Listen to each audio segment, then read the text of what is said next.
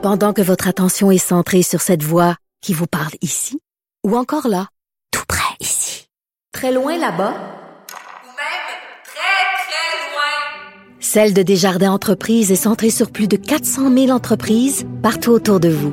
Depuis plus de 120 ans, nos équipes dédiées accompagnent les entrepreneurs d'ici à chaque étape pour qu'ils puissent rester centrés sur ce qui compte, la croissance de leur entreprise.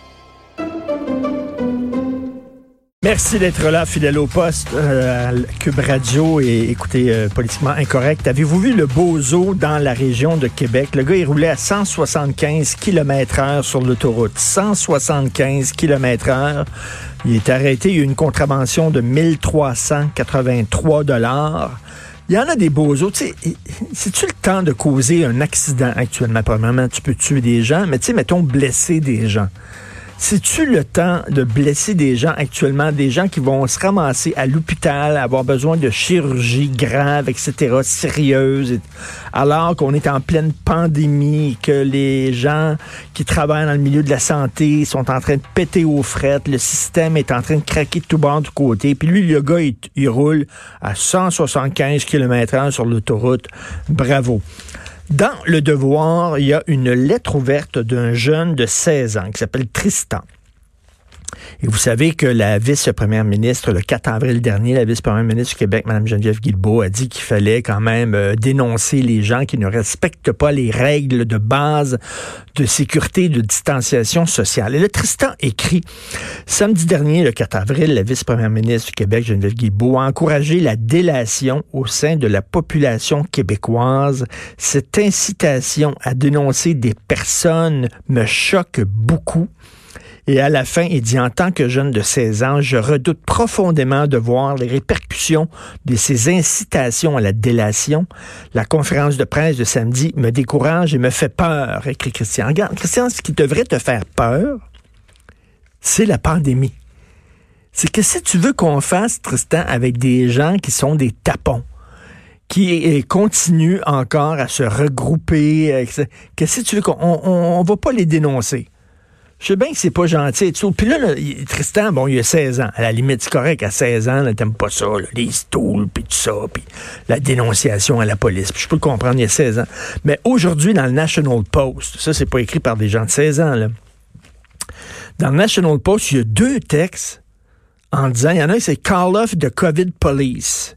Et là, il y a deux textes dans National Post qui disent, là, c'est fini, là, arrêtez avec les maudites contraventions, c'est bien niaiseux. Puis là, il parle d'un homme qui faisait un barbecue avec euh, une vingtaine de ses chums, puis qui a eu une contravention. Puis là, ils ont dit, ah, OK, ben, le gars, il a été imprudent. Bon, OK, il a fait un barbecue avec euh, des chums et tout ça, mais quand même, là, il n'y a pas il n'y a pas une épidémie de barbecue au Canada. Il n'y a pas les gens partout à travers le pays qui sont en train de faire des barbecues avec leurs chums. faut se calmer avec la police qui donne des tickets, des contraventions, puis euh, la délation. On fait quoi? Avec ces gens-là? On leur dit, ah, oh, t'as invité 20 tes chums à un barbecue, c'est pas gentil, ça. Retourne chez toi. Non, il faut donner des, des, des, étiquettes, des infractions. Je comprends pas. Là. Le National Post, une lettre électeur dans le devoir, il y a comme un backlash. Là.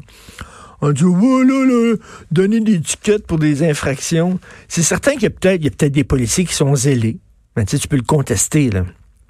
Il y a peut-être des policiers qui sont zélés. Je reviens là-dessus. La fille dont c'était la fête est sortie sur le balcon. Ses amis étaient dans leur auto. Ils ont baissé la fenêtre. Ils ont chanté Bonne fête. Tout ça. ont... Bon, elle, elle a eu... Euh, elle a eu une contravention, alors que premièrement, c'est pas elle qui avait organisé ça pendant tout. C'est ses amis qui ont dit, sans sur le balcon, on a une surprise pour toi. C'était pas elle, elle a reçu une contravention, je pense, de 1500 pièces, quelque chose comme ça. Bon, effectivement, il va y avoir des erreurs, mais à un moment donné, on fait quoi avec ces gens-là? Il faut, à un moment donné, qu'on leur tape ses doigts, puis qu'il y ait une amende, puis qu'il y ait des conséquences. À bois brillant, là, Boisbriand, les autres, ils vivent pas au Québec. Je sais pas où ils vivent. ils vivent dans un espace spatio-temporel particulier. Là. Le virus, ça n'existe pas. La pandémie, ça n'existe pas parce qu'ils sont protégés par Dieu. Ils sont protégés par Yahvé.